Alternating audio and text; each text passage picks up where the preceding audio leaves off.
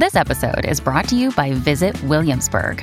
In Williamsburg, Virginia, there's never too much of a good thing. Whether you're a foodie, a golfer, a history buff, a shopaholic, an outdoor enthusiast, or a thrill seeker, you'll find what you came for here and more. So ask yourself, what is it you want? Discover Williamsburg and plan your trip at visitwilliamsburg.com. Another day is here, and you're ready for it. What to wear? Check. Breakfast, lunch, and dinner? Check. Planning for what's next and how to save for it? That's where Bank of America can help. For your financial to dos, Bank of America has experts ready to help get you closer to your goals. Get started at one of our local financial centers or 24-7 in our mobile banking app.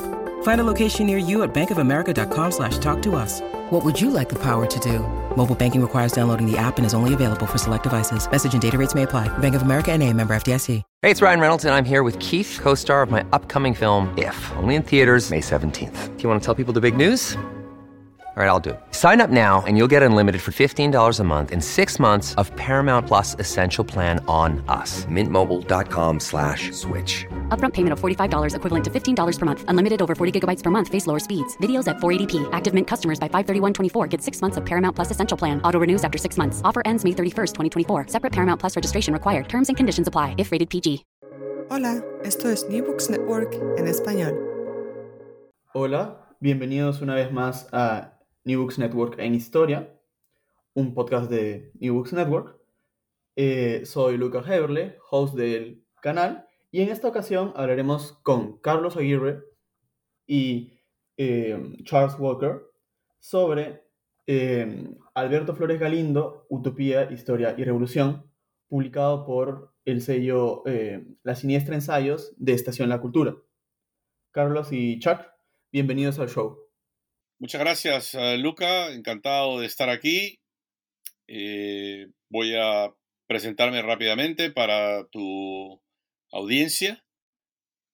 Yo soy Carlos Aguirre, soy historiador peruano, formado en la Universidad uh, Nacional Federico Villarreal y la Pontificia Universidad Católica del Perú.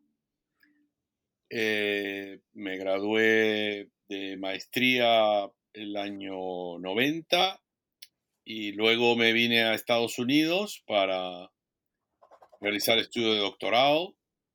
Eh, los completé en la Universidad de Minnesota el año 96 y luego pasé a trabajar en la Universidad de Oregon, donde todavía eh, doy clases. Eh, soy profesor de historia latinoamericana aquí. Y bueno, a lo largo de los años he ido trabajando en distintos temas de historia social, de historia política, historia cultural del Perú y de América Latina. Eh, empecé con algunos trabajos sobre la esclavitud, del cual, eh, sobre el cual publiqué un par de libros. Eh, luego incursioné en la historia del delito y el castigo, particularmente la historia de las prisiones. Eh, también publiqué algunas cosas sobre eso. Y más recientemente he estado haciendo trabajos sobre historia intelectual, historia del libro y un poco también historia de los archivos. Eh, los trabajos más recientes han sido mm, una monografía sobre la primera novela de Mario Vargas Llosa, La ciudad de los perros, una especie de biografía eh, cultural de la novela. Eh, y el libro sobre Alberto Flores Galindo que escribimos con Chuck. Eh, más recientemente he estado escribiendo cosas sobre intelectuales latinoamericanos en la, década del 60 y su relación con la Revolución cubana. Eh, pues mi conexión con el Perú, obviamente, es muy intensa. Eh, voy a Perú cada vez que puedo. Eh, sigo trabajando sobre el Perú y me interesa mucho la relación con la comunidad eh, peruana y sus dilemas, sus problemas, sus angustias y también de vez en cuando sus, eh, eh, sus, cosas positivas. Así que encantado de estar aquí y de poder charlar un rato sobre el trabajo de, Flores Galindo. Muy bien, bueno, muchas gracias Luca por la invitación. mi nombre es Charles Walker, me dicen muchos, todos Chuck. Más o menos tenía una vida profesional como este, la de Carlos en, cuanto a, los tiempos, los temas. Incluso hemos trabajado mucho, ¿no? Yo de, viví en el colegio en Argentina y en, la universidad y estudié en UC Berkeley y hubo un programa para ir a Perú, no sabía mucho, pero me apunté y pasé un año en la católica hace mucho tiempo, en 79, 80, hace mucho, mucho tiempo. Y ahí comenzó el interés muy fuerte en la actualidad y la historia peruana, ¿no? Eh, bueno, me quedé viviendo en el Perú después de profesor de colegio, eh, me casé con Zoila Mendoza, eh, antropóloga, y terminé, terminamos con Zoila eh, en los doctorados, ella en antropología y en historia en la Universidad de Chicago, con unos buenos años investigando en el Perú. También mi primer trabajo y también mi último trabajo fue aquí en la Universidad de California, Davis, llegué hace casi 30 años y ahora ya soy profesor aquí, director del Centro de Estudios Latinoamericanos. Y bueno, mis temas de interés han ido cambiando de alguna forma, pero siempre ha sido el Perú, ¿no? Eh, mi primer libro fue sobre campesinado y política, con una entrada sobre los caudillos, comienza República. Eh, segundo proyecto mayor era sobre Lima en el siglo XVIII, terremoto, tsunami de 1746. De ahí volví al tema de Cusco, fin de colonia, el libro sobre la rebelión de Tupac Amaru, que tal vez es el más leído, más comentado en el Perú, ¿no? Por lo menos y, seguramente en inglés, ¿no? De ahí he seguido con Tupac Amaru con un cómic que saldrá muy pronto en castellano, literalmente en, el, en julio, en la Feria del Libro, sobre el, hermano de, de Tupac Amaru, Juan Bautista Tupac Amaru, que es un personaje increíble que termina preso en África por 30 años y termina su vida en Argentina, donde escribe sus memorias, ¿no? Y, la, vida era tan, eh, bueno, se movía entre, bueno, aunque de preso de, Cusco, Lima, eh, Callao, Río, Cádiz, Ceuta, Buenos Aires, me pareció una ilustración, un cómic, era una buena forma y para mí fue un, experimento, algo nuevo, muy, que me gustó mucho la, experiencia. Y bueno, ahora he saltado al siglo XX, estoy trabajando sobre Sendero Luminoso, reclutamiento de jóvenes y violencia, un proyecto donde voy avanzando lentamente, pienso estar en Ayacucho en, en agosto y como, bueno, voy eh, siempre a Perú. COVID fue muy duro porque no pudimos viajar, pero este, he estado ahora en marzo y vuelvo en, en tres semanas. Pero de nuevo, reitero mi, mi gracias, a mis agradecimientos, Luca, por la invitación. No hay de qué. Em, bueno, me alegra saber que, en julio se, va a publicar em, el cómic, ¿no? En la, en la Feria del Libro acá en Lima. Definitivamente asistiré y probablemente lo vea. Y, eh, la monografía sobre la ciudad y los perros que, trabajaste, Carlos, la vi hace poco en una, en una librería. Así que cosas interesantes para hablar sí o sí que tenemos. Y creo que ya podemos pasar a la siguiente pregunta, ¿no? Ambos de ustedes tuvieron una relación cercana con Alberto Flores Galindo, el historiador, y Flores Galindo, el ser humano. Me encantaría que nos narren un poco sobre esto y, que aclaren cómo llegaron a escribir esta colección de ensayos. ¿Quién fue Alberto Flores Galindo? Bueno, efectivamente ambos conocimos a vamos a llamarle Tito, porque esa es la manera en que se le conocía y él era una persona muy generosa, muy abierta y era muy fácil dejar de llamarlo profesor Flores Galindo eh, y llamarlo Tito, ¿no? Eh, los dos los conocimos en los años 80, cuando éramos estudiantes, eh, cada uno independientemente, esto de decir que tuvimos una relación cercana siempre es, eh, digamos, relativo.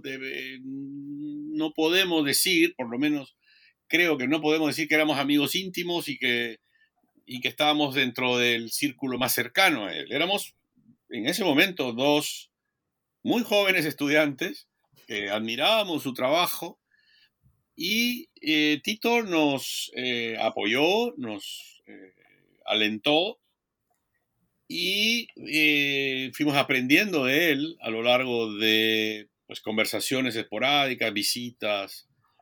recuerdo el año 82, yo todavía un estudiante universitario, le hicimos una entrevista con otro, con otro compañero de estudios, ¿no? Cuando, pues, él ni siquiera, yo no había escrito ni siquiera el título de un artículo, ¿no? Y él fue siempre muy generoso con su tiempo y también con, sus libros, prestaba libros, en fin, ¿no? Y, la, la, relación, tanto la mía como la de Chuck, se fue consolidando a lo largo de los años 80, conforme nosotros íbamos madurando y él, eh, bueno, pues nos iba conociendo, ¿no? Eh, por mi lado, se consolidó un poco más cuando ingresé a la maestría en historia de la Universidad Católica y pude tomar cursos con él. Eh, y luego, y aquí viene el azar en la historia, este, como, como diría Basadre, fue gracias a él que Chuck y yo nos conocimos que Chuck volvió a Lima, en uno de sus viajes volvió a Lima, lo fue a ver y Tito le habló a Chuck de mí y le dijo, hay un estudiante que se llama Carlos Aguirre y que está escribiendo cosas que te pueden interesar y creo que hay temas comunes, en fin, ¿no? Entonces, esa fue la primera vez que Chuck oyó hablar de mí. Y luego, efectivamente, a través de otras personas eh, conocidas, eh, eh, Chuck y yo nos conocimos el año 88. Y a partir de ahí ambos iniciamos este, nuestra amistad y también el, el, proyecto del primer libro que empezamos a preparar, casi, casi yo diría desde el primer momento en que nos conocimos, ¿no? que fue un volumen de ensayos sobre bandolerismo, para el cual Flores Galindo, de hecho, eh, nos dio mucho apoyo, eh, con contactos y también con su propio trabajo, ¿no? Eh, a lo largo de los años, sobre todo ya después de su muerte, el año 90, eh, Chuck y yo hemos estado, por supuesto, leyendo y escribiendo sobre Flores Galindo, eh, ponencias, artículos, comentarios, hasta que mm, años después se nos encargó la traducción del, al inglés de Buscando un Inca, que salió el 2010 con una editorial eh, en, habla inglesa, Cambridge University Press, para el cual escribimos una introducción los dos juntos. Y luego ambos hemos estado, como dije, eh, trabajando por separado y también en conversaciones sobre el trabajo de Flores Galindo. Hasta que, un poquito antes de la pandemia, en conversaciones con Pablo Sandoval, el editor de La Siniestra, eh, empezamos a preparar un libro de ensayos sobre Flores Galindo, con la idea de revalorar su aporte, porque estábamos convencidos de que eh, para nuevas generaciones, gente más joven, eh, Flores Galindo no tenía la presencia que nosotros creíamos que, debería tener. Sus libros estaban casi todos agotados. Eh, y aunque se le menciona mucho y se le cita mucho, no se le lee mucho, no se le leía mucho. Y entonces nos dimos cuenta que teníamos materiales, tanto ya publicados como materiales inéditos, Chuck y yo, para darle forma a este libro de ensayo. Y al final eh, salió, o sea, preparamos, trabajamos, eh, discutimos mucho y entonces es un, es un libro que tiene eh, la traducción al español de la introducción que hicimos para Buscando un Inca, que le escribimos primero en inglés. Luego un artículo mío ya publicado sobre Flores Galindo como intelectual público. Y luego dos textos inéditos de Chuck y otros dos textos inéditos míos. ¿no? Y entonces es un libro que se puede leer de varias maneras. Es un libro, por supuesto, es un homenaje. También es un texto, un libro de gratitud para alguien que, de quien hemos aprendido mucho. También es un intento por, eh, digamos, poner en, revalorar los aportes de Flores Galindo en, varias eh, áreas de la historia peruana. Y es también una invitación a la lectura, eh, la discusión, el diálogo sobre, sobre la obra de Flores Galindo, ¿no? Em, bueno, brevemente, de hecho, tengo una reedición del, del libro de bandolerismo, ¿no? De ensayos sobre bandolerismo que, mencionaron, ¿no? Eh, una revisión que también es de la siniestra. Sí, salió el año anterior, el año, si no me equivoco, el 2019.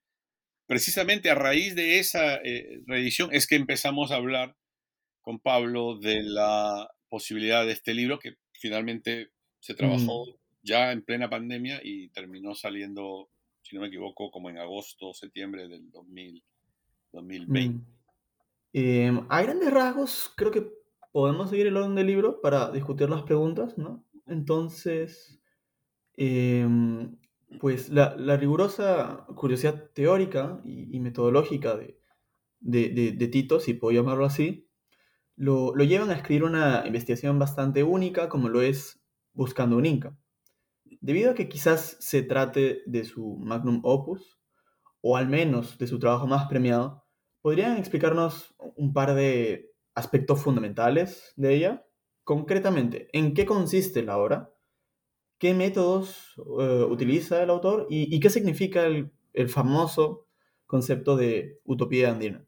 Sí, gracias, Luca. Buena pregunta. Eh, en primer lugar, eh, es curioso entre intelectuales la discusión cuál es su opus, cuál es su obra mayor, ¿no? Carlos Iván de Gregori eh, siempre decía que era la agonía de Mariátegui, ¿no? Muchos dicen que es eh, libro sobre la plebe Lima, y bueno, para muchos, y como dices, el más premiado de Buscando un Inca. Nos llamó la atención mucho el libro y queríamos llevarlo a un público más amplio de habla inglesa, por eso no, nos animamos de alguna forma. Y es un libro de gran, gran creatividad y, y, y muchas entradas teóricas y metodológicas. Tito tenía esa característica de no quedarse en una escuela, ¿no? psicoanálisis. Eh, bueno, siempre tuvo mucho influencia de los historiadores ingleses, los marxistas sociales, Hobbes, von Thompson y otros, algo que hemos resaltado siempre. Pero vemos cada capítulo tiene, digamos, una nuevas inquietudes y nuevas entradas, ¿no?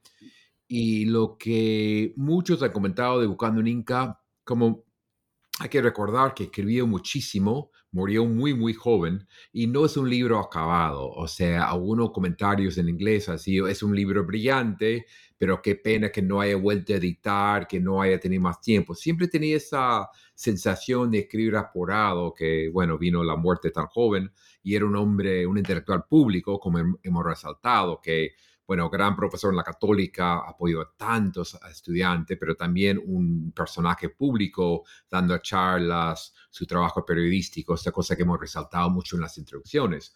Así que es un libro, bueno, no hay un libro perfecto, imperfecto, algunos capítulos podrían mejorar más que otros, pero nos pareció muy, muy importante y bueno, ha, caído, ha provocado bastante interés en inglés.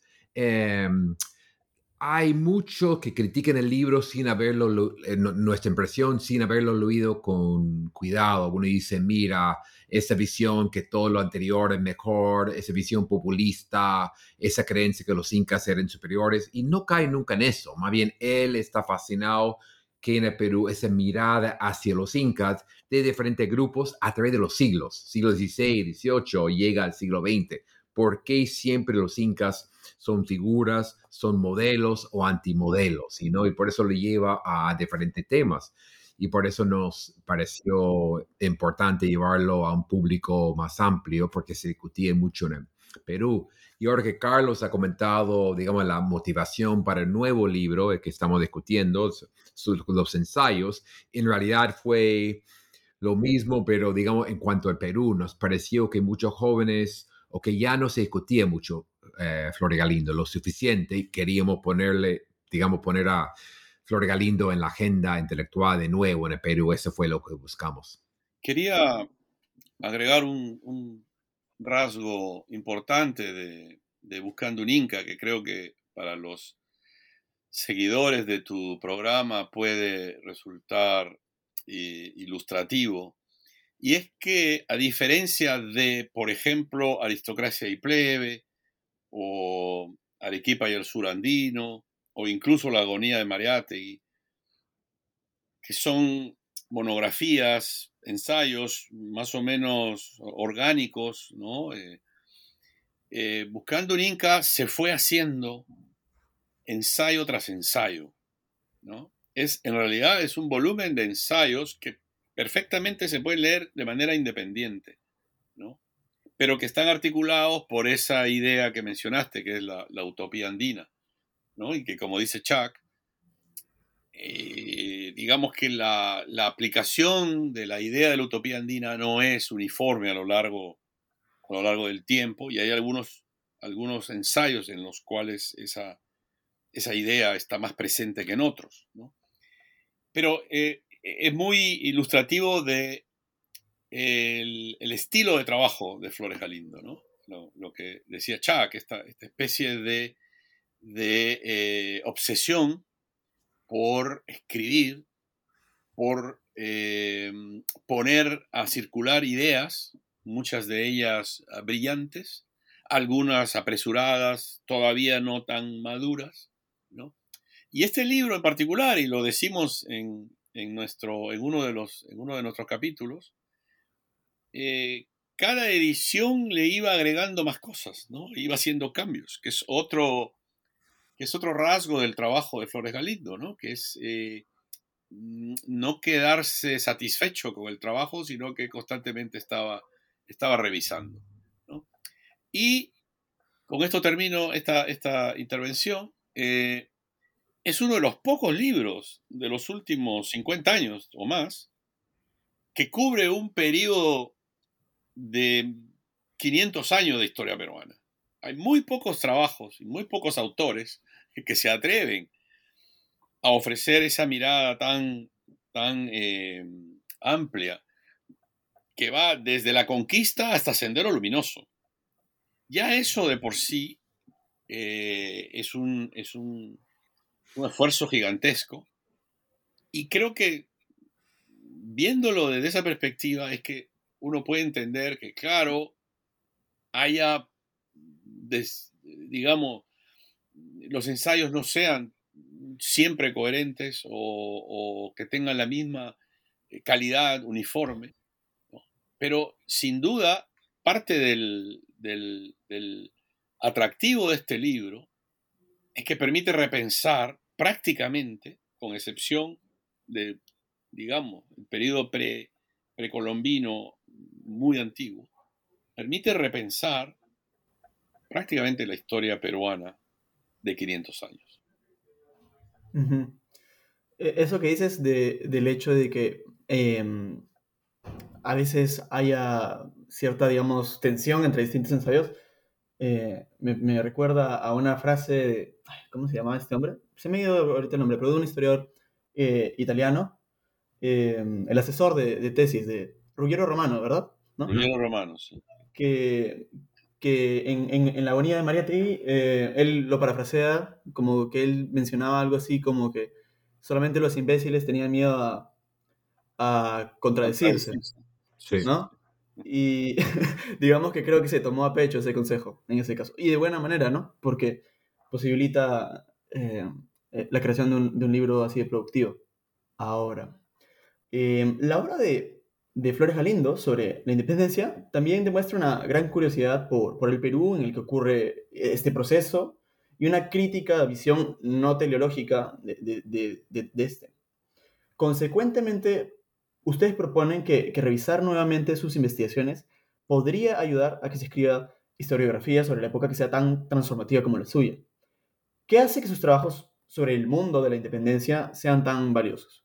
Bueno, son varios aspectos y este, en primer lugar, ah, y esto también tiene que ver con Buscando un Inca, hay que recordar que era un gran, gran lector. A mí me y a mí, Carlos, nos ha dado mucha satisfacción con el lectores que no son especialistas en Perú, dicen, bueno, el libro Buscando un Inca tuvo cierto defecto, pero me llamó la atención, sobre utopía sabía muchísimo. O sea, aunque él tocaba muchos temas, no era nunca superficial. Por ahí leía todo lo posible, él tenía manía de pedir libros, eh, todo, lo, que viajaban pedía libros, pedía fotocopias, e, ese tipo de cosas. Sobre la independencia, bueno, son varios, él de alguna forma estaba muy al día con la historiografía, o sea, si uno ve sus textos, aunque era muy crítico con los historiadores tradicionales, con una, a veces una, eh, no rudeza, pero una dureza, digamos, no muy común en Perú, donde todos quieren llevarse bien, pero a veces respetaba, en el sentido, por lo menos leía a los tradicionales, ¿no? Pero él venía con la tradición inglesa, francesa, de buscar nuevos actores, eso era fundamental, ¿no? Por eso su interés en la plebe, a nadie había pensado, y muy poco, la plebe no, tal vez la clase obrera, el proletariado, el campesinado, esos debates marxistas de los 60, 70 o antes, pero él un grupo no estudiado. O yo creo que en primer lugar, en primer lugar, estar muy al día en la historiografía y entrar a criticar. Y segundo, eh, incluir a personajes excluidos para pensar en lo que pasó y lo que no pasó y a los proyectos fracasados, fallidos, imposibles, utópicos que, y esto resaltamos, todavía tiene una presencia, digamos, esa visión cusqueña anti-Lima, ¿no? Es muy persistente, esa visión federal de buscar, cuestionando el centralismo limeño, de frente forma utopías, eso está muy presente en su obra. Muchos son textos cortos, no acabados de todo, pero nos parece que han podido ser bien importantes para discusiones alrededor del Bicentenario. Y, habría que mencionar a los esclavos y los negros, que es otro tema, que sí otros habían trabajado, pero él pone ahí, demuestra la necesidad de tomar muy en serio esos, sectores. Claro. Y bueno, quizás en una pregunta clave. ¿Para qué escribía historia Alberto Flores Galena? Bueno,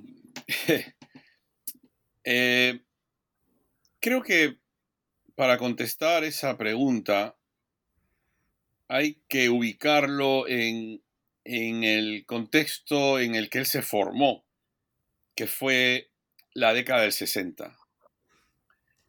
Y él entra a la católica a mediados de la década del 60, el 66, por ahí.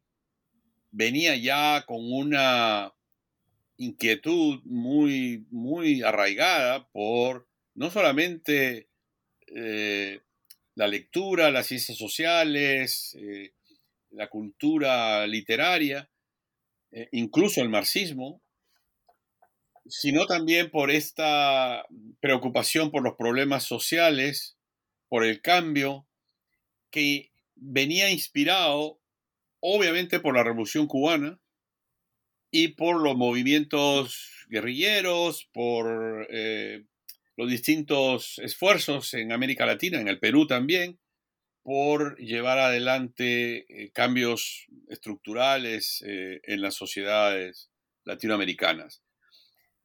Esta confluencia de lo estrictamente intelectual y académico con esta preocupación política hace que su mm, trabajo como historiador desde muy joven lo eh, conecte de una manera eh, muy cercana con las preocupaciones políticas eh, del presente y también, por supuesto, con la expectativa de crear un futuro mejor, más justo, más solidario para la sociedad peruana. Su tesis de bachillerato, que fue sobre los mineros del Cerro de Pasco, ya, ya deja en claro que él estudiaba la historia no para dialogar con los muertos, como él mismo lo decía en alguno de sus eh, artículos eh, periodísticos o alguno de sus ensayos, no recuerdo ahora dónde es que lo dijo, ¿no? Este, dice, la, historia no es para eh, establecer un, diálogo con los muertos, la historia es un, es un diálogo con el presente. Uno mira hacia atrás para ubicarse en el presente y tratar de intervenir en los debates actuales. Entonces, tu pregunta, que es muy corta, pero realmente da para hablar mucho, ¿para qué escribía historia? Pues escribía precisamente para intentar contribuir a la transformación del Perú. yo creo que a él, más que, más que el conocimiento del pasado por conocer el pasado, lo que a él le interesaba era poner ese conocimiento al servicio de eh, un proyecto intelectual y político articulado a las urgencias del presente. Lo que sí quiero aclarar es que no era una, una actitud instrumentalista, es decir, no era que manipulaba el pasado en función de la necesidad del presente. De hecho, él cuestionaba mucho eso. En su libro sobre Mariátegui fue muy duro con esa izquierda dogmática que, como él mismo decía, utilizaba a Mariátegui como una especie de megáfono lo hacía hablar según las necesidades de tal o cual ideología, partido, secta, eh, etcétera, ¿no? Eh, y la otra cosa que, que quiero agregar para contestar a esta pregunta es, cuando dices ¿para qué escribía?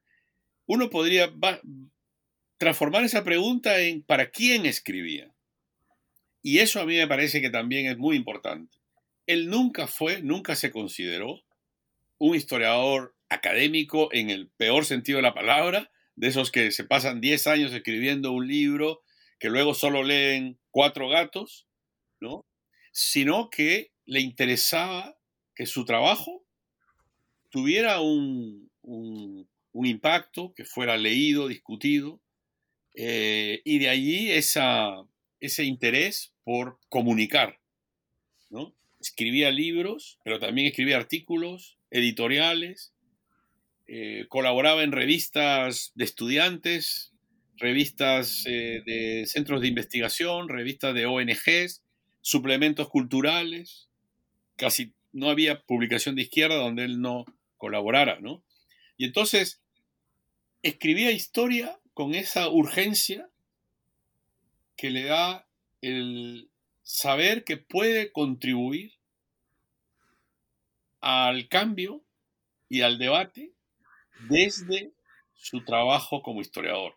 No, y en esto él en algún momento mencionó a E.P. Thompson como una especie de inspiración, Es decir, no hacemos este trabajo para ganar diplomas académicos, ¿no? sino para contribuir a transformar eh, las sociedades en que vivimos.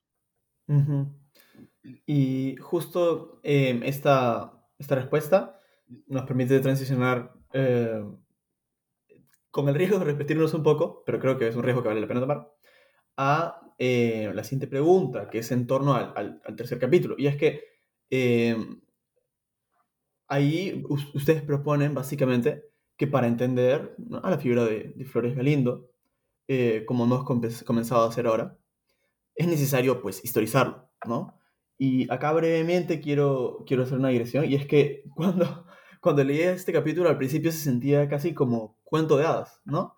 Porque yo estaba en plan, espera, en el Perú se le presta poca atención a la historiografía, es muy raro ver perspectivas izquierdistas en, en medios eh, mainstream, por así decirlo, y la izquierda está bastante marginalizada, ¿no? Hasta que entendí que en parte, pues mi, mi, falta de imaginación, ¿no? Se, se debía a, la, a, la, época de lo que soy producto.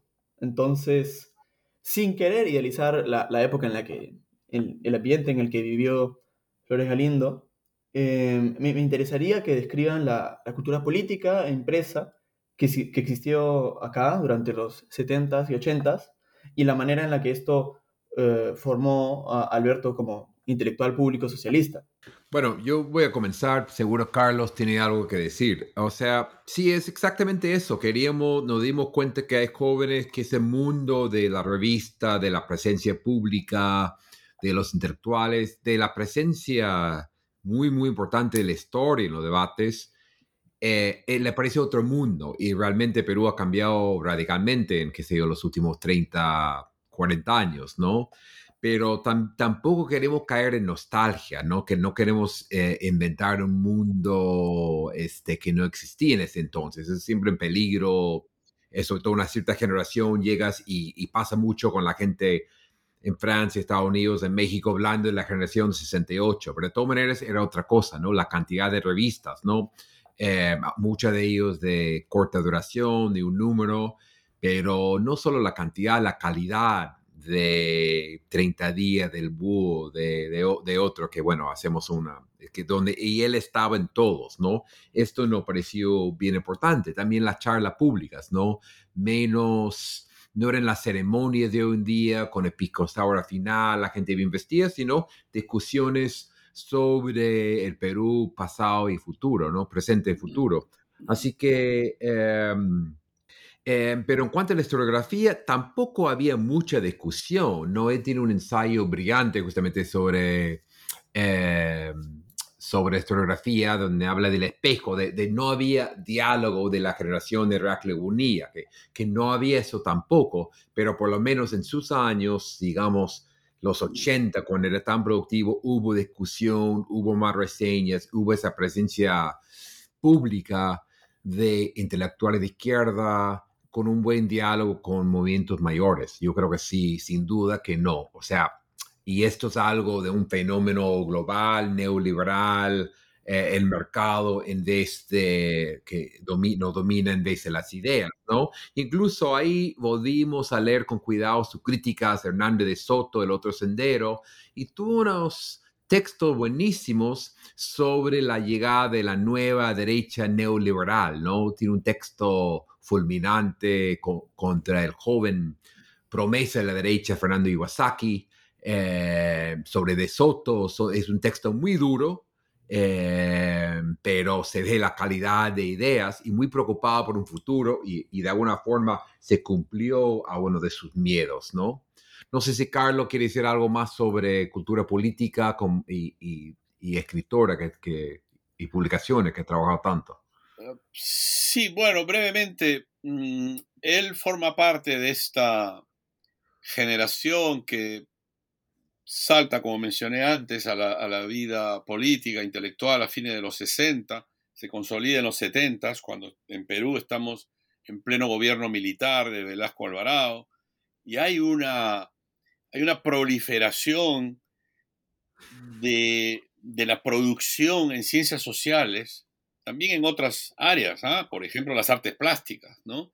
Ahora hay toda una, mm, hay un interés muy grande por recuperar la parte artística, visual de esos años, ¿no? Que es muy rica.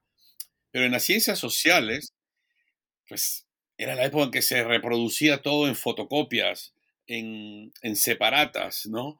Eh, la cantidad de revistas, de boletines, de, periódicos. Y entonces eh, había una, había una, eh, una manera de acercarse a esto, ¿no? que eh, mm, eh, implicaba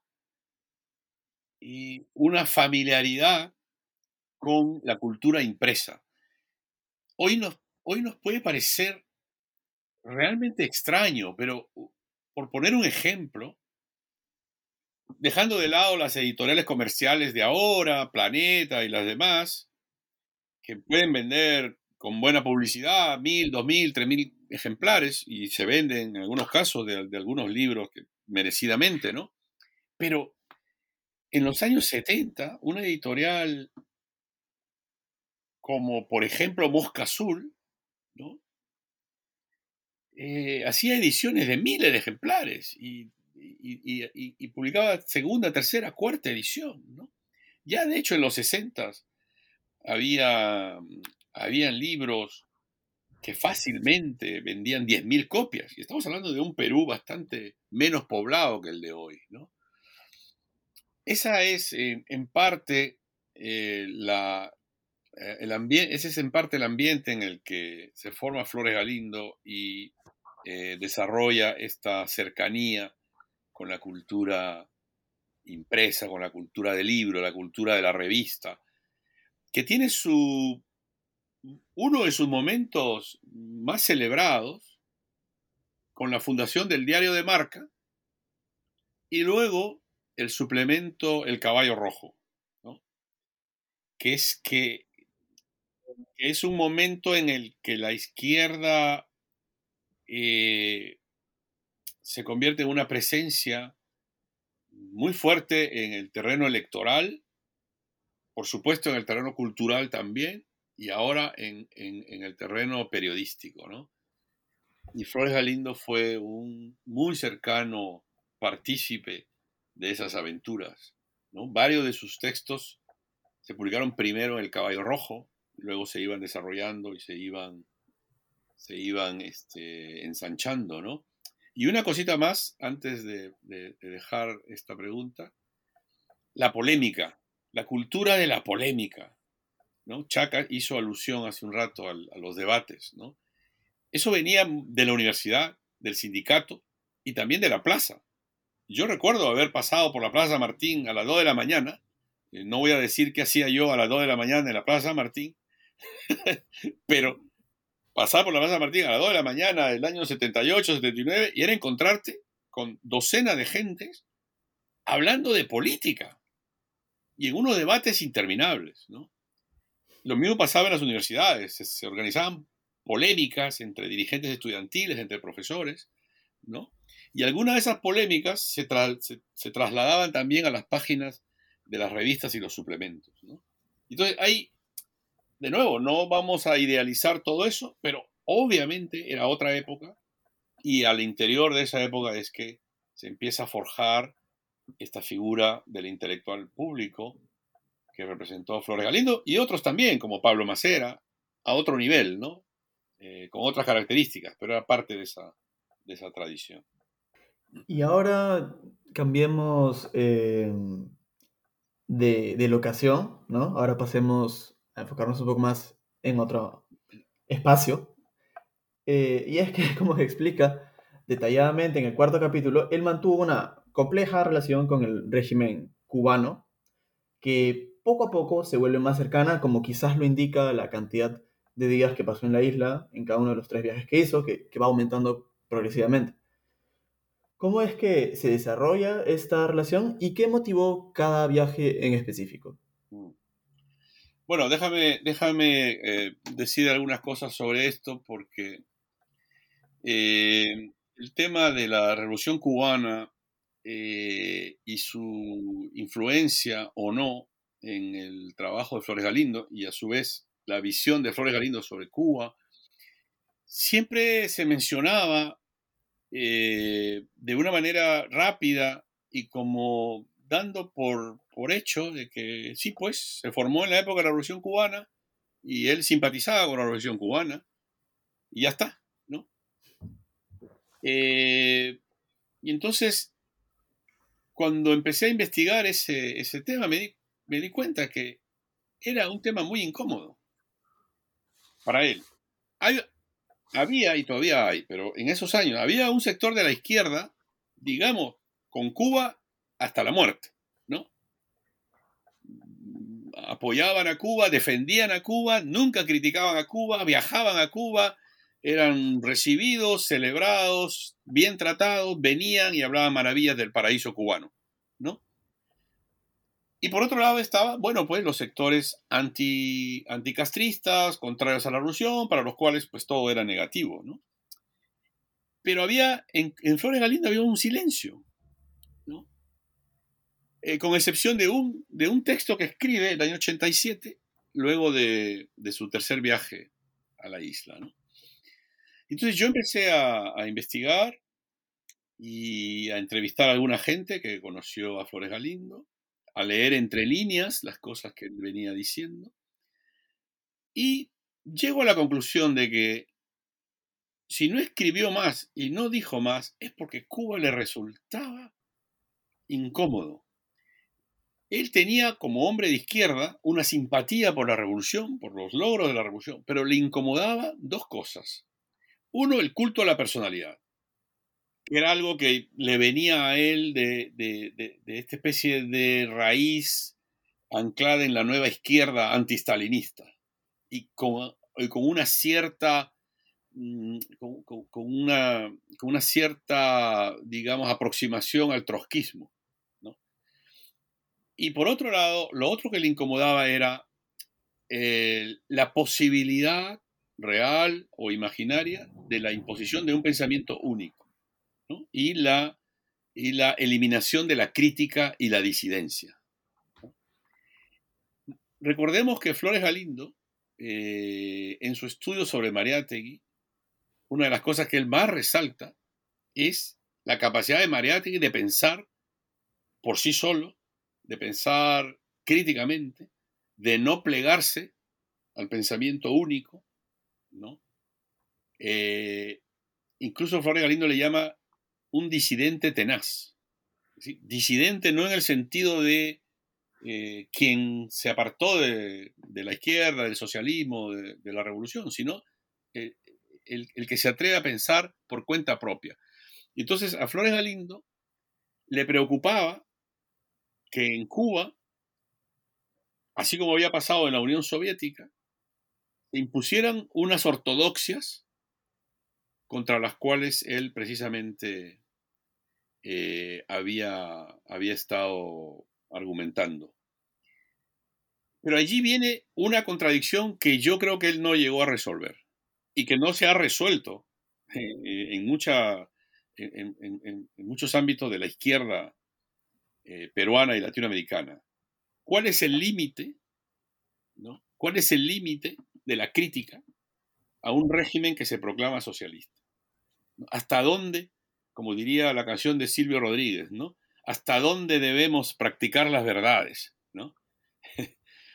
y entonces, en Cuba, Fidel Castro dijo, dentro de la revolución todo, contra la revolución nada. Y eso fue visto por unos como, como una especie de de mm, censura eh, oficial y por otros como una declaración de apertura. Dentro de la revolución todo, todo. Lo cierto es que era una definición muy flexible, porque quien definía qué cosa era estar contra, de la, contra la revolución era el régimen. Y entonces dependía qué decías y quién lo decía, ¿no? Y entonces en el ensayo cuento una historia que, que ocurrió cuando Flores Galindo fue por primera vez a Cuba y, al momento de entrar al hotel empieza eh, medio en broma, pero, pero también medio en serio, a buscar los micrófonos. Dice, es que por aquí tiene que haber micrófonos. ¿no? Y era una manera muy irónica, además que revela eh, un aspecto de, Flores Galindo que, no hemos comentado, pero que era este, este sentido del humor y que eh, eh, bromeaba con la posibilidad de que estuviera siendo espiado. ¿no? Y entonces la incomodidad de Flores Galindo, la incomodidad de Flores Galindo era con respecto a un régimen con el que tenía simpatías obvias, pero que para él no terminaba de representar el socialismo que él quería para el Perú y para América Latina. Y tu pregunta dice, bueno, pues que, eh, digamos, implica que esa posición fue cambiando según las, visitas que hizo. Y efectivamente, hacia 1987, que fue la, tercera vez que estuvo, y creo que fue por dos razones, eh, que Mm, eh, digamos, su, posición se, no diría que se ablandó, pero, pero, pero dejó entrever una mayor comprensión hacia el proceso cubano. Una de ellas tiene que ver con Cuba, con la gente que él conoció en Cuba, Casa de las Américas, de manera más cercana, Fernando Martínez Heredia, tuvo que ver también con las visitas que hizo, pasó más tiempo efectivamente y pudo empaparse de la vida cotidiana de Cuba. Eso, eso lo, eh, digamos, em, lo reforzó en la idea de que efectivamente Cuba había provocado cambios que no se podían ignorar. Y la otra explicación es que para entonces, para entonces, en el Perú, como en otras partes, la izquierda estaba en crisis, los intelectuales estaban abandonando las posturas socialistas Sendero Luminoso estaba actuando de una manera eh, violenta, cruel. Eh, el país parecía encaminarse a un, a, un abismo. Y entonces, por contraste a eso, Cuba le parecía una sociedad que había logrado no la utopía, no la perfección, pero sí unas mínimas condiciones en las cuales la gente podía vivir con dignidad. Y de ahí es que sale esta idea que él resume en el título de su artículo, que es el socialismo a la vuelta de la esquina. Es decir, el socialismo como, como encarnación de unas ideas en la vida cotidiana más que en las políticas del Estado o en la manera como se desarrollan eh, los, digamos, los debates y, los movimientos políticos eh, a, nivel, a nivel nacional. Es en la vida cotidiana de la gente donde él creía ver la fuerza, eh, la esperanza, la solidaridad y los logros de la, de la revolución cubana. Ahora me parece que podemos pasar a lo que quizás sea bueno, uno de los procesos históricos más importantes, si es que no el más importante en, los, 50, los últimos 50 años de la historia peruana, que es eh, el surgimiento de Sendero Luminoso y el conflicto armado interno. ¿no? Si bien en el caso de Flores Galindo no se trata del mayor experto en, en Sendero Luminoso, es cierto que él dedicó un par de ensayos a intentar comprender a esta organización terrorista y en el proceso discutió un tanto pugilísticamente con Carlos Iván de Gregori, gran senderólogo que tampoco huía de los debates. ¿Cuáles son sus principales aportes eh, y, bueno, y errores ¿no? de Flores Galindo en esta área? ¿Y qué motivó sus desencuentros con de Gregori? Bueno, este, eh, en primer lugar, una cosa que me llamó la atención con, ah, al publicar el ensayo, eh, una o dos personas este, que trabajaban, que conocía muy bien a Flor Galindo, me insistían que era muy, muy crítico frente a Sendero Luminoso. Mientras que otra persona que conocía a Tito más o menos decía, ella cree que estaba intrigado, que tal vez en los primeros años, 80, 81, 82, estaba como, ¿cómo viene esa revolución de afuera? Como algo así, ¿no? Es una anécdota del libro. Em, él como hemos hablado, no temía meterse en temas que no era especialista. Él no era esos historiadores que trabajan tal, tal siglo, tal década y tal tema y punto, ¿no? Que, que es demasiado común. Entonces, como escribí mucho sobre la actualidad, encontramos esos textos sobre Sendero, ¿no? Yo creo que se entiende lo que ya se ha hablado de él, su, su aprecio por Mariatti, un pensador tan creativo, tan heterodoxo y leer los documentos de Sendero y ver su comportamiento muy duro, este, yo no sé si él ha visto, por ejemplo, en, el desarrollo de, Sendero en 73, tengo el folleto aquí, publican el Centro de Trabajo Intelectual Mariátegui, publica un esquema de, esquema de estudio sobre marxismo y la situación actual del país, que es tan rígido, son, es, un, es literalmente esquema, o sea, en vez de párrafos hay a, B y con cita de Mao, de alguno de Marx y, y alguno de Mariatti. Así que él tenía una visión totalmente contraria frente a Mariatti, justamente como, como un crítico a esa izquierda muy dura, muy ortodoxa, eh, etcétera, ¿no? Entonces, en los textos él intenta entender Sendero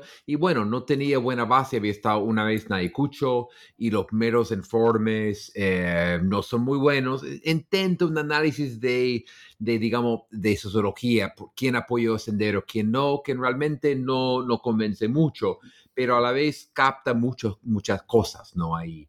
Em, em, él más bien donde sí se ve una, su gran energía es su reacción, rechazo total a la masacre del frontón. Y él es parte de una generación de izquierda que temía mucho la violencia del Estado y él en esos momentos realmente reaccionó firmó cartas que lo ponían a uno decir en peligro contra Alan García, contra la matanza. O sea, a la vez que estudiaba Sendero, era muy crítico frente a la violencia del Estado, como toda la izquierda y, bueno, muchos otros sectores, sobre todo con la experiencia del Cono Sur, ¿no? En estos años.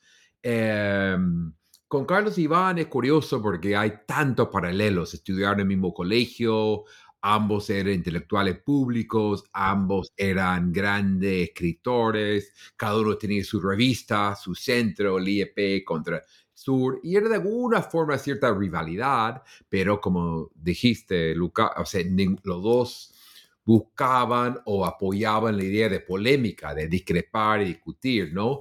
A Carlos Iván no le gustó nada Buscando un Inca, el libro, le pareció muy este, antimoderno, muy eh, exagerada la visión utópica y más bien habría que eh, entender los campesinos desde la perspectiva actual en, en ese entonces, en el siglo XX, y su relación con la modernidad, el capitalismo, ¿no? Ahí vino una discusión que se veían sobre debajo algunas revistas, ¿no?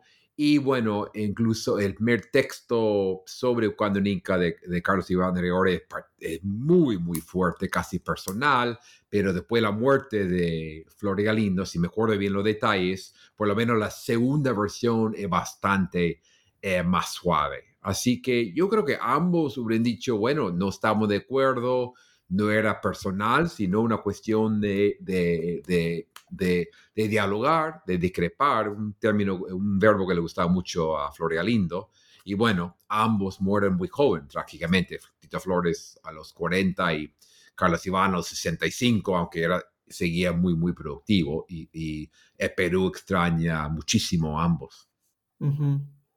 Y quizás una de las cosas que más me sorprendió, eh, aunque positivamente, del libro es descubrir sobre la relación que, que sostuvo em, Flores Galindo con, con, la literatura.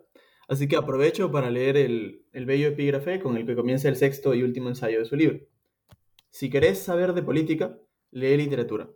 La literatura te pinta una sociedad, la política te la fragmenta. Lee Tolstoy, lee Dostoyevsky, que es una cita de José Arico. Desde una temprana edad, Flores Galindo se lanza al mundo de la literatura. Ya de adulto y, de vuelta en Lima, frecuenta a muchos escritores y fue cercano con alguno de ellos. ¿Cómo desarrolló esta pasión por la literatura? ¿Y cuáles eran los círculos literarios de los que formaba parte? ¿Cuáles eran los miembros más conocidos? Bueno, sí, eh, nuevamente mm, hay que colocar a Flores Galindo dentro de una generación que se formó en un momento en que eh, la literatura alcanza por fin en América Latina eh, una difusión masiva. Estamos hablando de la década de 1960. Eh, antes había habido esfuerzos aislados por difundir masivamente la literatura, pero seguía siendo una, eh, una actividad limitada a ciertos círculos. En los 60 no solamente tenemos el famoso boom eh, de los escritores, pues, García Márquez, Vargallosa, Cortázar, Fuentes y otros, sino también, como lo han dicho varios, incluyendo el propio García Márquez, hubo un boom de lectores. Y las editoriales eh, empezaron a, publicar ediciones masivas, eh, algunos, en algunos casos a nivel eh, local y en otros casos a nivel internacional. Y la generación de Flores Galindo se acerca a la literatura de una manera que le debe mucho, no sé si consciente o inconscientemente, a las ideas de Sartre de la década anterior, de los 40 y 50, ¿no? Esta idea de, del compromiso del intelectual por un lado y por otro la idea de que la literatura era una especie de arma arrojadiza, ¿no? que la literatura servía para algo, que, el, trabajo literario tenía un valor eh, social, cultural e incluso político. Y entonces eh, así como para alguna gente, incluyendo intelectuales, se pueden pasar la vida sin leer una novela, esa generación, o por lo menos el grupo al que pertenecía Flores Galindo, para ellos la literatura era una parte esencial del trabajo intelectual. Y era tan importante leer a Mariátegui o a Gunder Frank o a Quijano o a Althusser como leer a Tolstoy, a Dostoyevsky, a Neruda o a García Márquez, ¿no? Y desde muy joven, desde el colegio, de hecho, este, Flores Galindo se acerca y se convierte en un lector apasionado de literatura. Van cambiando sus gustos eh, y he podido ofrecer testimonios de gente que lo conoció de cerca sobre qué leían, ¿no? Leían el boom, por supuesto, leían los clásicos, ¿no? Y en el caso de Flores Galindo, un autor fundamental fue Arguedas. Arguedas fue uno de sus eh, autores favoritos en, cuanto a la literatura peruana. Y no olvidemos que Arguedas muere el año 69, cuando Flores Galindo tenía 20 años. Estaba todavía en la universidad. Eso tiene que haberlo impactado. Y Arguedas fue una presencia constante en sus escritos. Él pone citas de Arguedas, menciona Arguedas. Y de hecho su último proyecto, que quedó obviamente inconcluso, era una biografía intelectual de Arguedas, ¿no? que hubiera sido realmente un aporte eh, importantísimo. ¿no? Eh, de manera que la literatura cumplía varias, varias funciones. Por un lado, el, disfrute estético. Por otro lado, creo que él también creía que a través de la literatura se podía interpretar una sociedad. Recuerdo que en algún lado él escribió, escribió eh, sobre Brodel, el, historiador, el gran historiador francés, y lo comparaba con Marcel Proust establecía unas relaciones entre la manera de aproximarse a, la realidad por parte de un historiador y eh, el tratamiento literario de, un autor como Proust, en el caso de, Francia. ¿no?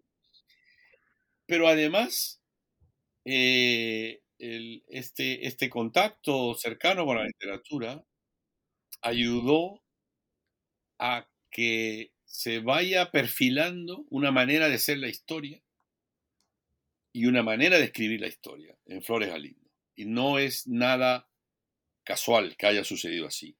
El estilo literario de Flores Galindo le debe mucho a esa familiaridad con la literatura. Por ejemplo, el uso de anécdotas, el uso de personajes, de situaciones, eh, y también el estilo narrativo, ¿no?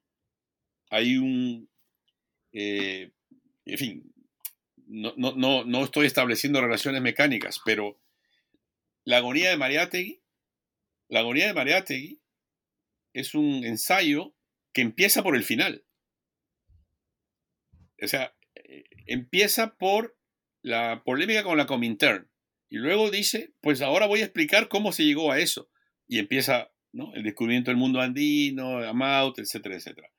Si te pones a pensar, es exactamente lo que hizo García Márquez con Crónica de una muerte anunciada. ¿No? Que de hecho, estoy tratando de recordar, creo que salió en el año 82 por ahí, pero bueno. Eh, y, la, novela de García Márquez empieza por el final, ¿no?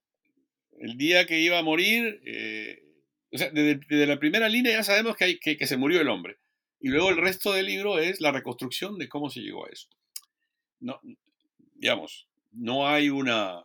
No, estoy diciendo que, hubo aquí ninguna influencia directa, pero la, la, manera de escribir la historia, sea en el caso de la Agonía de Mariate o en otros libros, le debía mucho a esta familiaridad con la literatura.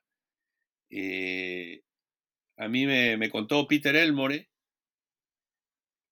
que eh, Lucho Valera, un gran amigo de Flores Galindo, un gran editor, era un apasionado de la novela negra y tenía una especie de, de, círculo de amigos con los que intercambiaban eh, novelas este, de ese género, ¿no? Y Flores Galindo era uno de ellos. Y, y luego vemos que en algunos de los epígrafes de sus ensayos aparece Dashiell Hammett o Ross MacDonald, ¿no? Este, donde tú ves que hay una, hay un uso creativo de, hay un uso creativo de eh, lo que hay detrás de una novela negra, que es llegar al fondo de las cosas, ¿no? Investigar qué pasó. Eh, sí, un... sí. sí, diga, diga.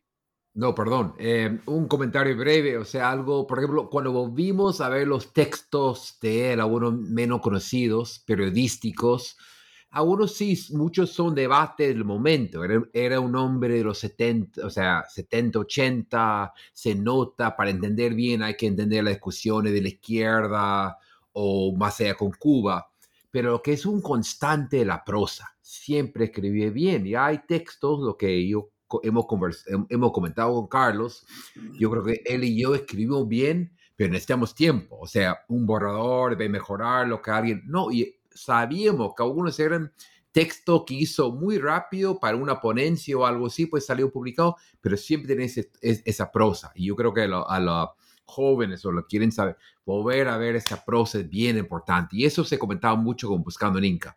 Varios lectores erudito de aquí, he dicho, bueno, no está de acuerdo, me parece que faltaba, pero qué bien escribía. Hmm. Y ahora creo que quiero eh, volver ¿no? Eh, sobre algunos de nuestros pasos, porque en un momento mencionaste, Carlos, eh, el, el, hecho de que muy aparte del interés, por así decirlo, más político que se pueda sentir, ¿no? O, sí, por, por, la literatura, también había un interés que a falta de una mejor palabra, digamos que lo podemos considerar de historiográfico, ¿no? Y a mí lo que me gustaría que, que, nos expliquen un poco es cómo es que eh, la relación de Flores Galindo con, eh, con la literatura, como, como, un material, como una fuente. Eh, va evolucionando. Porque si recuerdo bien, sí hay un cambio a lo largo de su carrera. Sí, sí. al principio hay una, hay una aproximación un poco ingenua. Eh, da la impresión como que para él eh, eh, una novela o un cuento mm, reflejan la realidad tal cual lo hace un censo, un, un documento escrito o, un protocolo notarial, ¿no? Eh, en Lo minero de la Cerro de Pasco, por ejemplo, cita, ¿no? Y dice, como, como dijo Arguedas, o como con total, ¿no? Y está citando cuentos y novelas, ¿no? Y entonces es como que la literatura como fuente de eh, información, de datos, ¿no? Luego, más adelante, hay una... Hay un uso de la literatura un poco más distante, no, no distante, un poco más crítico, un poco más sofisticado también, ¿no? Ya no es para para encontrar ahí datos, sino eh, para encontrar ahí eh, maneras de narrar hechos o formas que ilustran y refuerzan las ideas que él está proponiendo. Eh, y entonces la literatura pasa a tener un, un estatus diferente, ¿no? Y de ahí el epígrafe que leíste, ¿no? De Aricó, según el cual, y eso se ha dicho de otras maneras en otros contextos, ¿no? Si quieres realmente entender cómo funciona una época, este, aunque esto puede ser mala propaganda para, para nuestro oficio, mejor que leer a un historiador que leer a los grandes novelistas, ¿no? Este, y entonces Aricó recomienda leer pues a Tolstoy a Dostoyevsky, ¿no? Es como que, a ver, eh, yo creo que esto es válido. Si alguien quiere entender cómo el, el, ochenio de Odría, yo creo que no hay otro libro ahora mejor que Conversación en la Catedral, ¿no? Mariátegui decía algo parecido también respecto a la literatura, ¿no? Que, que la literatura ayuda a entender una sociedad, ¿no? Y Flores Galindo creía que Arguedas, ¿no? leyendo Arguedas se podía entender el Perú, cosa que los sociólogos de mediados de los 60 no entendieron, ¿no? Y, le dieron palo a Arguedas, porque pues así no es, ¿no? esta novela no, no, este, no coincide con la realidad, ¿no? y, esa no es la manera de ir a una novela, o sea, es para entender un clima, ¿no? Para entender cómo funcionan las cosas, una cierta mentalidad, unos ciertos hábitos, ¿no? Eh, de manera que la, eh, conforme fue pasando el tiempo, creo que por, por sus lecturas, pero también por su contacto con, con escritores, ¿no? Él fue muy amigo de, varios escritores, poetas. Estuvo involucrado en varias aventuras periodístico-culturales, ¿no? Con Antonio Cisneros, Marco Martos y, otros, ¿no? Eh, incluso con, con eh, ¿cómo se llama? Este, el poeta de hora C, Tulio Mora, ¿no?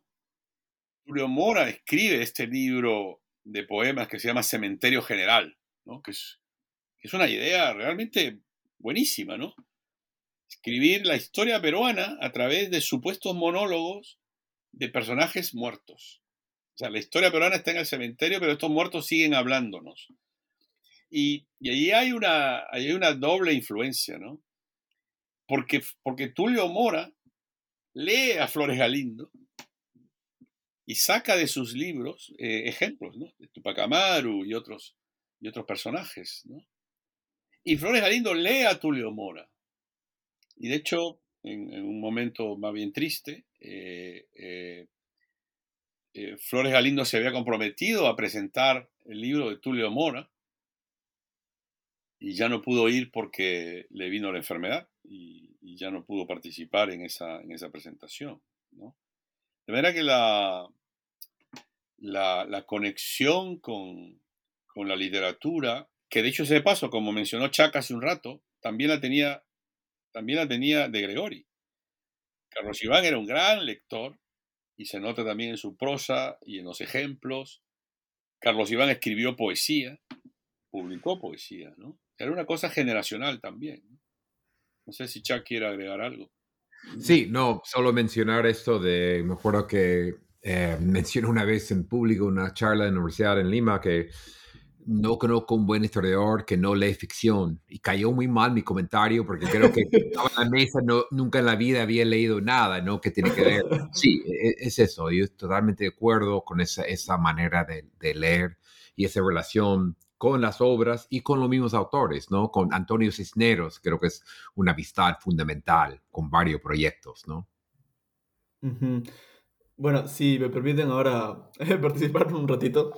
Eh, de hecho, me parece magnífico que haya mencionado a Tulio Mora porque eh, cuando estaba leyendo esa parte del libro dije, no, no puedo preguntar esto porque ya sería demasiado detalle, sería demasiado larga la entrevista, pero si ustedes sacan el tema, yo no puedo negarme, así que genial. y luego, por otro lado, eh, bajo riesgo de ser un poco polémico, efectivamente creo que eh, lo mejor que he leído de historiografía es por lo general producida por historiadores que que tienen esa capacidad de darte esa nivel, ese nivel de textura, ¿no? De, detalle que es típico de la literatura, ¿no? Entonces creo que en verdad hay, hay, hay, hay o sea, debe ser una relación productiva si es que se gestiona sanamente. Un dato más que, que, que a, los, a, los, oyentes de tu programa les, les puede interesar y es la, la colaboración cercana, la amistad y la colaboración cercana que tuvo con el grupo Yuyashkani de teatro desde el comienzo, desde, desde que él eh, escribió Los mineros del Acerro de Pasco y luego en varios momentos, ¿no? Eh, eso está por explorarse, no, digamos, no se ha documentado lo suficiente, pero mm, tenemos nosotros eh, evidencia de una relación muy cercana eh, entre Yuyascani y por supuesto un abanico de historiadores. No estamos diciendo que, Flores Galindo era el único, ¿no? Yuyascani, por supuesto, se documentó muy bien, se sigue documentando muy bien para algunas de sus obras, que son ya clásicos del, teatro contemporáneo en el Perú, ¿no? Y, Flores Galindo eh, participó de algunos de esos proyectos a través de conversaciones y incluso colaboración para, para algunos de esos guiones. Y, me acuerdo de esta anécdota que una vez viviendo en Lima, eh, viajé a México y regresé y él está, ay, ¿por qué no me, me había pedido un libro? Me dijo, trajiste tal obra de Bakhtin que ha salido de la traducción. Obviamente no lo había traído, este, pero o sea, significa también leía, la, o sea, Bakhtin es un crítico, ¿no? Un ruso, un crítico literario, o sea, sus intereses eran muy, muy amplios. Una, una persona intelectualmente omnívora, digamos. Exactamente. Entonces, ahora ya acercándonos al final, eh, me voy a tomar el lujo de hacer una pregunta contrafáctica relacionada a, a Arguedas. Y es que, bueno, la muy temprana muerte de Flores de Galindo corta eh, muchas profundas amistades también, ¿no? Y, deja un cierto vacío en la esfera pública peruana. Y además trunca, eh, pues, sus proyectos investigativos que podrían haber sido muy, muy intrigantes. Me gustaría que nos cuenten cuáles eh, eran estos proyectos. Sí, bueno, hay que recordar, insistimos que murió a los 40 años con tantos libros y por lo menos tres de una calidad notable, ¿no? Agonía de Mariatti, de Lima y también Buscando un Inca, ¿no? El proyecto que todos conocíamos, que había comenzado, que citamos ahí, era una biografía de Arguedas, que duele todavía ese vacío, e, esa carencia, porque Arguedas es un personaje fundamental, fascinante, todos sabemos eso, o sea, que to, to, aunque han todo lo que hemos leído.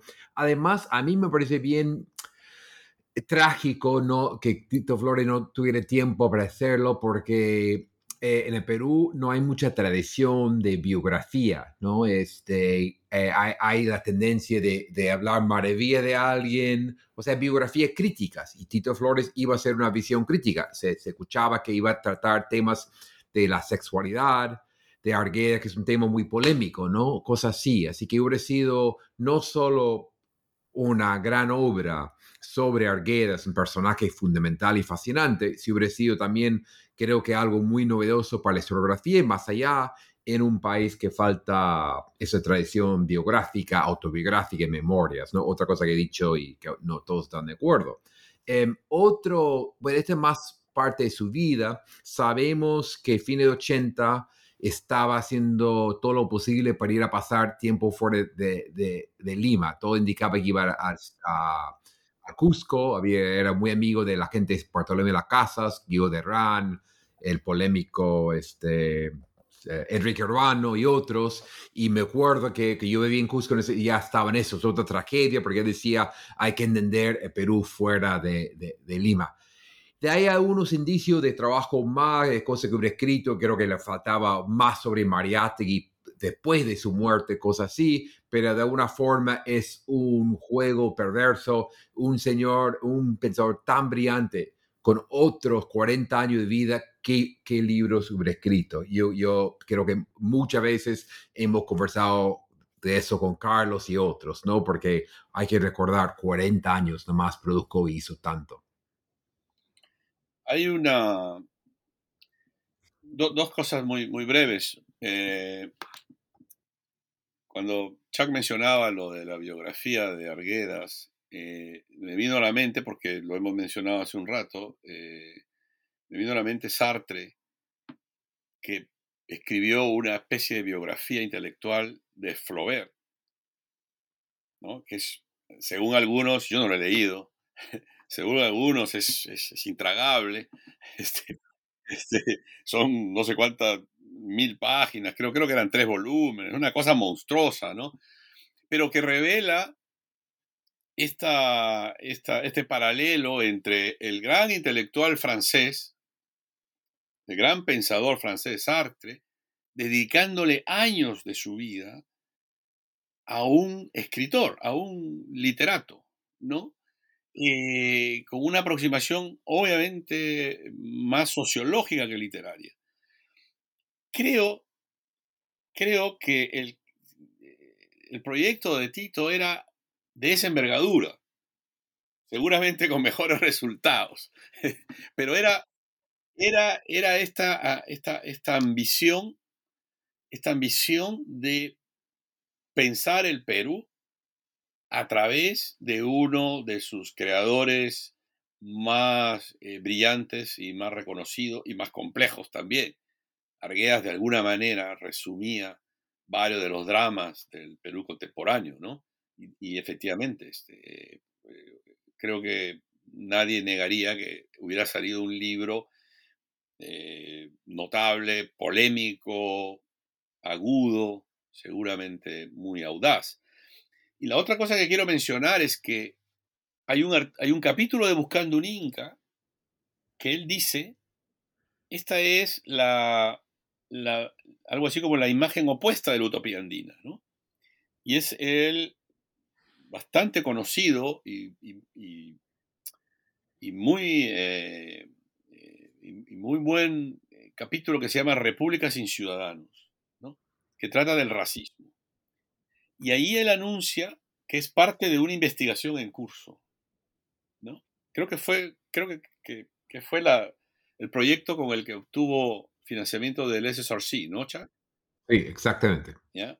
Entonces, creo que otro de sus proyectos truncos fue esa especie de, de eh, historia o ensayo sobre el racismo en el Perú, que obviamente hubiera sido también muy valioso de, tener, ¿no? Pero se quedó, se quedó trunco, porque ese, ese texto es del 88.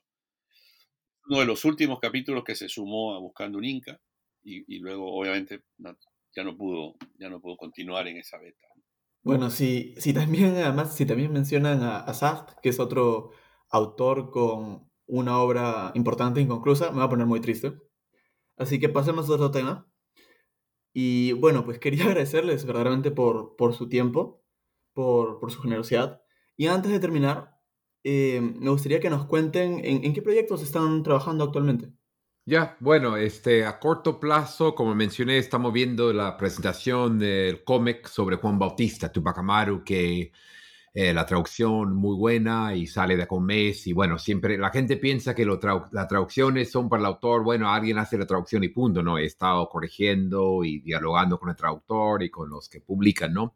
Pero como también mencioné, estoy en un proyecto mayor que ya me he tomado varios años, COVID ha sido una complicación también em, sobre Sendero Luminoso eh, y la violencia, ¿no? De una perspectiva de Ayacucho mismo, tengo una fuente novedosa, sí, estoy, es un proyecto que estoy demorando a propósito, lo quiero hacer bien y con mucha atención, para mí es algo novedoso trabajar historia contemporánea, así que en eso estoy, bueno, y con, como siempre con Carlos tengo otros proyectos, artículos por ahí, pero estos son los proyectos mayores, digamos.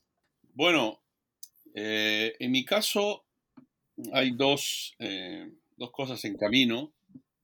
Uno es un ya demorado libro de ensayos sobre historia del libro y la cultura impresa en el Perú del siglo, del siglo XX, perdón. Eh, una serie de, de, de, trabajos sobre intelectuales, libros, bibliotecas, editoriales, revistas. Y el otro es una monografía que va a tomar un par de años quizás en completarla, que lamentablemente la pandemia me, impidió continuar el trabajo de archivo que había empezado y que tiene que ver con Cuba, tiene que ver con intelectuales latinoamericanos y Cuba en, digamos, en la larga década del 60, digamos, del 59 al 74 o algo así.